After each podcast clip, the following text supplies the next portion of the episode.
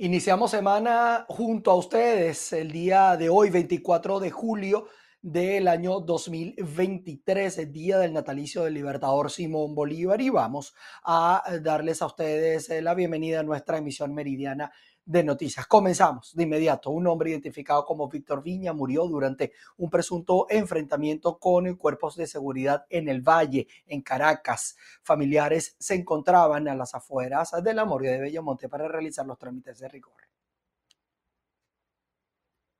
Sí, gracias por el contacto y un saludo a quienes a esta hora sintonizan la emisión meridiana de noticias. Nosotros establecemos el presente desde las afueras de la Medicatura Forense de Bellomonte, aquí en Caracas, donde pudimos conocer acerca del caso de Víctor Piña, de 23 años, quien falleció la tarde de este sábado en la parte alta del barrio del 70 en el Valle. Familiares aseguraron que él se encontraba con unos amigos afuera de su domicilio cuando llegaron presuntamente miembros de eh, un cuerpo de seguridad del Estado. Se produjo un enfrentamiento con algunos sujetos y Viña cayó en ese lugar. Es importante señalar que Viña trabajaba como carretillero desde hace nueve meses en el mercado de coches familiares. Aseguraron que la expareja de el hombre fue quien les avisó lo que había ocurrido para trasladarse hasta Caracas desde los valles del Tuy, de donde son oriundas eh, personas. También es importante señalar que Viña deja una niña de 5 años y una mujer en estado de gestación. Esta es la información que nosotros tenemos hasta este momento y de esta forma devolvemos el contacto a los estudios. Y en otros temas, el Sindicato Único de Empleados al Servicio de la Gobernación del Estado Carabobo reiteró que los trabajadores del sector viven con precariedades ante la ausencia de un aumento salarial. Gracias por el contacto que lo establecemos a esta hora desde el Estado Carabobo, región central de Venezuela. Yudermi García, secretaria general del Sindicato de Empleados Públicos al Servicio del Gobierno Regional, destacó que han recibido denuncias de diferentes dependencias de trabajadores que han manifestado fallas en su alimentación ante la imposibilidad de adquirir lo necesario. La realidad de los trabajadores del sector público, y en este caso los trabajadores al servicio del Estado, es, es, una realidad de crisis, ya que se intensifica aún más, ya que el presidente de la República hasta la fecha no ha decretado un aumento al salario mínimo ni un incremento a los tabuladores salariales por lo que los trabajadores al servicio del Estado siguen devengando salarios que no tienen ningún tipo de poder adquisitivo. Y, aún y basado no solamente en el tema del salario, sino también en el tema de la crisis, en el tema de la salud, en el tema de la alimentación. Hemos recibido muchas eh, denuncias por parte de los trabajadores que en diferentes secretarías y en diferentes dependencias no se les está dando la bolsa de comida, vendiendo la bolsa de comida que les venden, porque supuestamente eh, hay que darle prioridad a las comunidades, siendo los trabajadores vulnerados sin reconocimiento de sus derechos que están contemplados dentro de la convención colectiva. Entonces vemos al ciudadano gobernador en el pasado fin de semana haciendo un festejo para los estudiantes que culminan ahorita su bachillerato, cuando nosotros los trabajadores al servicio del Estado y los gremios, los diferentes sindicatos que hacemos vida en la gobernación del Estado, reiteren reiteradas oportunidades por todos los medios de comunicación, las redes sociales, mediante oficio, hemos solicitado poder reunirnos con ellos, que seamos escuchados nuestros planteamientos y hasta la fecha lo que hemos recibido es silencio por parte del ciudadano gobernador. Vemos entonces inversión de recursos para festejos pero entonces no vemos inversión de recursos para los trabajadores, que somos los que ejecutamos la política pública del Estado. Los trabajadores no están viviendo del salario porque lamentablemente con de 130 a 316 bolívares, que es lo que, los salarios que tenemos en la gobernación, y a pesar de que se nos cancelan dos bonificaciones eh, que fueron ajustadas, como es el de la, de la cesta tique y el de el bono de guerra, eh, con esos montos los trabajadores lo que podrán recibir, lo que podrán adquirir será un 5% de la canasta básica. Esa es la realidad, porque si bien esos bonos fueron ajustados, pero sabemos que la crisis económica cada día se empeora más y los productos están por las nubes. Lamentablemente los trabajadores han tenido que, ponerse a trabajar de trabajadores informales, han renunciado algunos a sus cargos, están dependiendo de familiares que se encuentran en el exterior pero de su, de su salario, de lo que ellos han construido en su función pública, no pueden subsistir. Lamentablemente en el tema de la alimentación tenemos trabajadores que están pasando necesidades, están pasando hambre. Lo vemos, lo vemos nosotros mismos, lo, lo detectamos en el peso y en la talla de esos trabajadores. Igualmente en el tema de la salud, todos los días tenemos algún trabajador pidiendo alguna ayuda porque no puede cubrir sus medicamentos. Hay trabajadores que han abandonado sus tratamientos médicos, odontológicos, de visión, porque no tenemos ningún apoyo por parte del ciudadano gobernador en ese tema para los trabajadores y no incumplen la cláusula del HCM, que es una lucha que dimos los trabajadores por año y que hoy en día el Estado no la reconoce. García aseguró que a pesar del aumento en diferentes bonificaciones, los trabajadores solo pueden adquirir el 5% de la canasta básica. Ante esta realidad exigió al Ejecutivo Regional mesa de negociación y respeto por los beneficios adquiridos. Desde Carabobo, Venezuela, reportó para ustedes Ruth Laverde. Seguimos con información, pero en el estado Guárico, donde docentes migrados a la nómina nacional rechazan la solicitud de la Secretaría de Educación de entregar nuevos recaudos. Jorge González ha estado atento a esta situación y nos trae los detalles. Saludos Manuel, este grupo de docentes que fueron migrados de la nómina del Estado Guárico a la nómina nacional aseguran que tienen más de cinco años exigiendo el pago de sus prestaciones sociales. Igualmente indicaron que han entregado todos los recaudos que ha solicitado la Secretaría de Educación. Sin embargo, a la fecha, el ente de la educación está solicitando una vez más nuevos recaudos. Dimos la base magisterial organizada del Estado Guárico 9 de enero tenemos todos los soportes, pero cuando nos los pidieron, nos negamos a darlos en vista que durante cinco años hemos estado yendo a cada una de las instancias eh, pertinentes a exigir nuestros derechos como es las prestaciones sociales, que de hace cinco años nos migraron y no nos las han pagado. Nos pidieron la data y los soportes no nos negamos a ello, porque para eso es. Pero ¿qué sucede? A los 15 días que vamos hay un personal nuevo y, no nos dan respuesta de lo que dimos anteriormente. Cinco años entregando recaudo. Nos propusieron una mesa técnica, el cual todavía ellos no nos han dicho. Nosotros no nos oponemos a la mesa técnica y consignar los recaudos.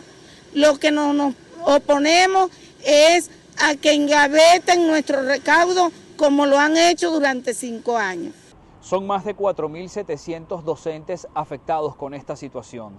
Además, a más de 270 educadores les eliminaron la dualidad de cargo. Ellos están esperando la instalación de unas mesas de diálogo con la zona educativa. En Guárico, Venezuela, Jorge González. Y nos vamos hasta el estado Lara porque la ocupación hotelera registró un crecimiento positivo. Esto lo aseguró la Corporación de Turismo de la región. Hola Manuel, así es. Según la Corporación de Turismo del Estado Lara, la ocupación hotelera en la región ha aumentado más de un 80%. Esto debido a las alianzas establecidas con sectores públicos y privados. Es favorable en materia económica, tanto para el hospedaje, los centros comerciales, la actividad económica que, que, es parte fundamental de todo, de todo el crecimiento del desarrollo turístico en este estado y que bueno, no nada más los hoteles y los centros comerciales, sino a nivel también de todas las áreas de los balnearios, los parques nacionales y todos los parques recreativos que también ha sido favorable en satisfacción ser a todas las familias estadales, nacionales y personalidades internacionales que se han interesado en conocer al Estado Lara también desde el propio monumento Manto de María, la Flor de Venezuela, el obelisco, un icono de referencia histórica y turística en este estado y que bueno, eh, afluencia de personas ha aumentado y que bueno, quiere decir que estamos trabajando en la brújula correcta en materia del turismo. La presidenta de la Corporación de Turismo, Stephanie Ferri, precisó que en lo que va de 2023, más de 60 mil personas han visitado la región a través del Aeropuerto Internacional Jacinto Lara, lo que ha impactado satisfactoriamente a la actividad turística para que sea de referencia a nivel nacional. Quien les reportó desde el Estado Lara, Venezuela, Génesis Colmenares. Miren, y comerciantes de Cumaná, capital del estado Sucre, denunciaron que sus ventas disminuyeron por el mal estado de los servicios públicos. Vamos a ver esta nota. El señor Carlos Núñez es un portugués que llegó a Venezuela hace 40 años y desde entonces se estableció en la ciudad de Cumaná. Desde hace dos años se está viendo afectado por el desbordamiento de aguas servidas frente a su establecimiento que está ubicado entre el Hospital Central de Cumaná y uno de los liceos más reconocidos de esta localidad. Vamos a escuchar lo que nos cuenta. Lamentablemente, yo tengo más de 40 años aquí, en esta entrada aquí, que era un tremendo negocio, gracias a Dios era un tremendo negocio. Pero lamentablemente, ese local que tengo ahí jamás nunca, ahora con lo que yo tengo, el problema que tengo aquí de las cuestiones colapsadas por falta de la cantarilla, todo eso ahí, la venta se me ha bajado y prácticamente no vendo casi nada. Y yo he hablado mucho, con mucha gente, tanto como la directora del Liceo Castro Machado, que era el mejor liceo de aquí de, de Comaná, que era el Castro Machado, lamentablemente ahora ha sido el más desastroso. ¿Usted cree que esa es una entrada? Para un liceo, eso no es una entrada para un, liceo. Mire cómo eso está colapsado.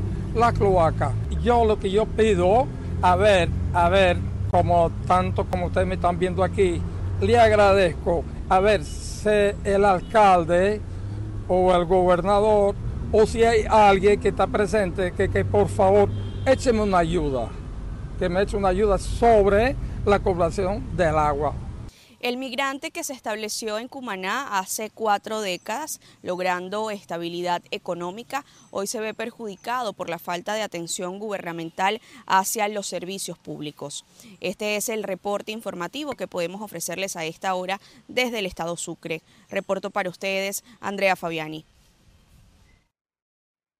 Y el colapso de aguas residuales afecta también a un grupo de vecinos en la urbanización Ampiés, en la ciudad de Coro, esto en el estado Falcón. Buenas tardes, gracias por el contacto. Al menos 72 viviendas se ven afectadas en su infraestructura por el colapso de las aguas residuales aquí en la urbanización Ampíes de la ciudad de Coro. Esta situación motivó a que sus residentes el día de hoy salieran a la calle a protestar para exigir al organismo competente Hidrofalcón la solución a esta problemática. Vamos a conversar con Yamil González para que nos comenten desde cuándo ustedes vienen presentando esta situación. Buenas a todos. Esta es una situación que se viene concurriendo desde el año pasado. Incluso del mes de mayo ya estaban estas cloacas obstruidas, se notificó a, los entes gubernamentales que, para que atendieran el caso. Eh, como nos han venido, midieron, revisaron, incluso hubo una reunión en la cancha donde el alcalde Hernández estuvo, se comprometió a, poner la tubería y incluso nosotros íbamos a, a encargarnos de comprar el cemento para terminar de reparar, pues él no, nos daba todo el resto, pero eso no iba a llegar hasta ese, hasta ese nivel. En el día de ayer incluso volvimos a tocar la plataforma Venga PP haciendo la denuncia nuevamente, donde les, les recordamos que desde el año del mes de mayo del año pasado teníamos esta situación. Como tú lo puedes notar, son 72 viviendas que se ven afectadas, más las familias que están inmersas en ellas que superan ese número. Hemos visto pacientes oncológicos y todo aquí que viven en estas condiciones. Sí, esa es una situación bastante insalubre para ellos porque hace, hace pocos días murió uno de estos, de estos habitantes acá y murió precisamente bajo esas condiciones, bajo las condiciones de que las cloacas estaban inservibles, el fondo de su casa inundado, o sea, es algo triste y lamentable. Tenemos otras personas que están en la misma situación y bueno, ya no hayamos cómo resolverlo. Nos han prometido que vienen, son 120 metros de, de cloaca alrededor que se van a colocar prometen que lo van a hacer, pero estamos a la espera de que las tuberías lleguen. Mientras tanto, la desidia existe en este sector. Bien, muchísimas gracias. Es parte de la información que tenemos el día de hoy, lunes, desde el Estado Falcón. Continuamos con más de Noticias VPI TV. Nueva Esparta recibió este fin de semana a más de 200 nadadores de ocho estados del país y también extranjeros en la competencia Triman 8.5, una experiencia que ratifica el potencial de la región para los deportes acuáticos. La bahía de Pampatar en la isla de Margarita fue este fin de semana el lugar más visitado para presenciar este evento deportivo, que incluso cambió algunas de las características de las competencias de aguas abiertas, pues generalmente se recorre un solo sitio y una sola distancia. Nosotros estuvimos allí y les contamos.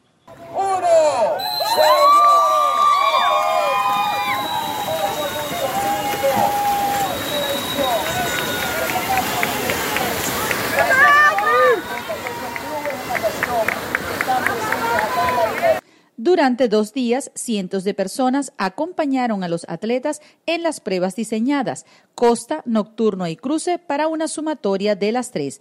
Una competencia diferente no solo para fijar nuevas marcas a los nadadores, sino darles valor agregado, pues viajar a la isla de Margarita implica costos elevados.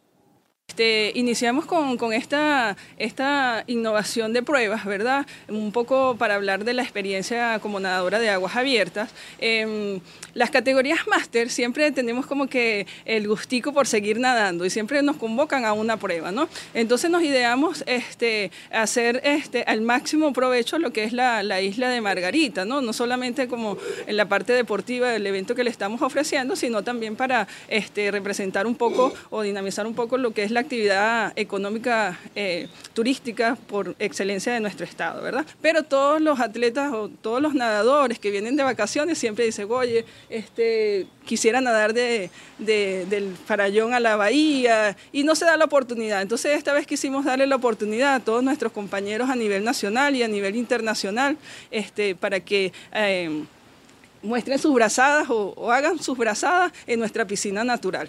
La prueba nocturna fue realmente un espectáculo de luces por el uso de linternas especiales en los gorros de los nadadores y un reto que por primera vez se realiza en nado de aguas abiertas. Tritones y sirenas dijeron haber sentido la máxima adrenalina y todos llegaron a la meta, incluyendo personas con alguna discapacidad. También es importante destacar que las condiciones de Margarita no se limitan a los deportes acuáticos. Actualmente se construye uno de los complejos de canchas más modernos para el pádel, una actividad deportiva que también cobra auge en el país. Desde la isla de Margarita, Ana Carolina Arias. Continuamos con ustedes. En materia internacional les contamos que los enfrentamientos en una cárcel de Ecuador dejaron al menos unas seis víctimas mortales sube a seis la cifra de presos fallecidos luego de enfrentamientos entre reos del Centro de Privación de la Libertad Guayas número 1 al suroeste de Ecuador, la cual también dejó 11 heridos. Así lo informó el Servicio Nacional de Atención Integral a Personas Adultas, Privadas de la Libertad y Adolescentes Infractores, SNAI. Las confrontaciones se dieron entre sábado y domingo por parte de grupos de delincuencia organizada, tras las cuales se activaron los protocolos de seguridad en todos los centros penitenciarios del país. El SNAI reportó que varios agentes de seguridad se encuentran retenidos en cuatro cárceles y que se adelantan las acciones para su liberación. De igual forma que en otros 10 centros, los internos se han acogido a huelgas de hambre. Cabe recordar que desde 2020 han sido asesinados más de 450 presos en Ecuador, producto de enfrentamientos entre bandas rivales que se disputan el control interno de los penales.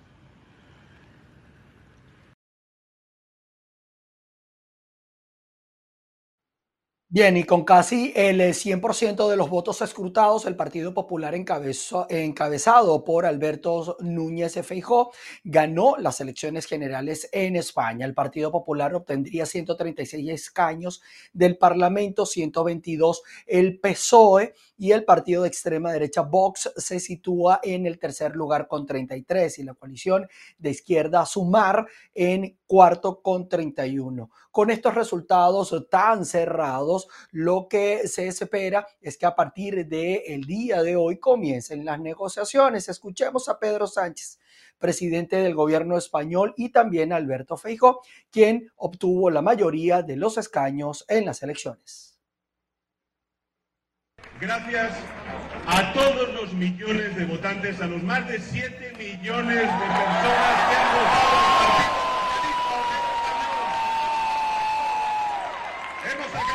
votos, más escaños y más porcentaje que hace cuatro años.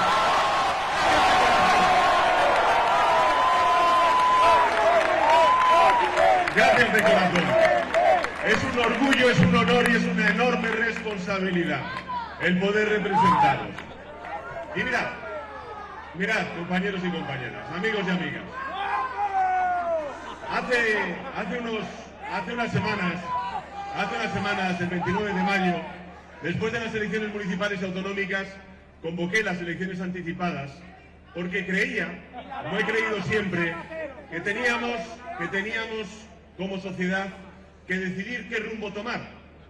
O un rumbo de avance durante los próximos cuatro años o un rumbo de retroceso como plantea el bloque involucionista del Partido Popular.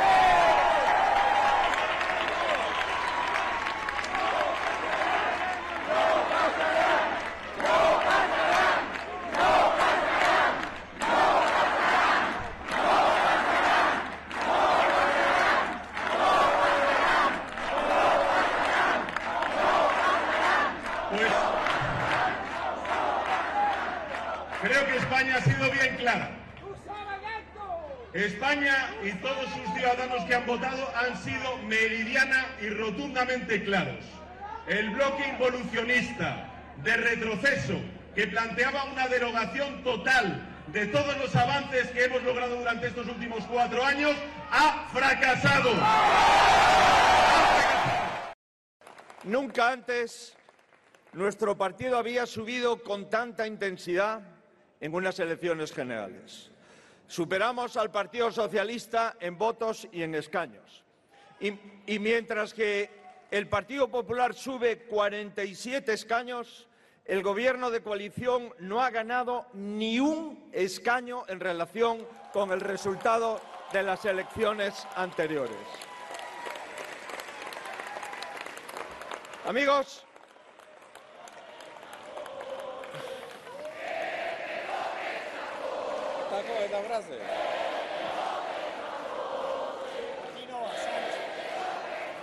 Amigos, hemos obtenido un resultado que hace poco más de un año y medio parecía imposible.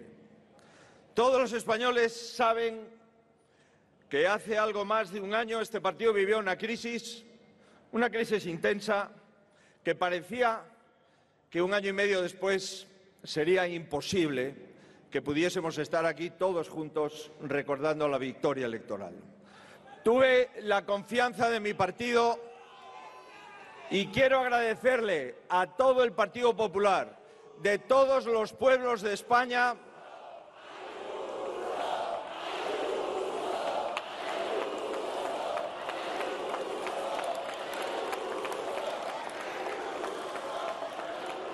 Gracias, Presidenta. Quiero agradecerle a todos los pueblos de España, a todo el Partido Popular, a todos los presidentes autonómicos y, por supuesto, a las dos personas que me acompañan aquí como alcalde de Madrid y presidenta de la Comunidad Autónoma de Madrid. Muchas gracias.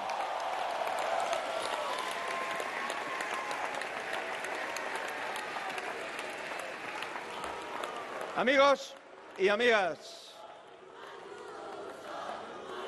hemos conseguido 8 millones de votos, 3 millones de votos más que en las últimas elecciones generales.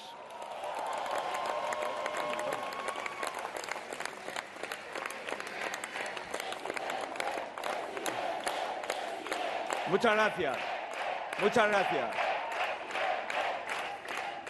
¿Cuál es nuestra obligación ahora? Nuestra obligación ahora es que no se abra un periodo de incertidumbres en España. Los españoles hoy nos han dado la confianza en el Partido Popular y también han dicho a todos los partidos del arco parlamentario que dialoguemos. Como candidato del partido más votado, creo que mi deber es abrir el diálogo para liderar desde el primer minuto ese diálogo y para intentar gobernar nuestro país de acuerdo con los resultados electorales, con la victoria electoral. Y justamente a ese proceso de diálogo que se va a abrir en España y que por supuesto va a posiblemente a generarse durante todos estos meses que están por venir. Nosotros estaremos muy, pero muy atentos. Mientras tanto, llegamos al final de nuestra emisión meridiana. Gracias a ustedes por estar en nuestra sintonía a las seis de la tarde.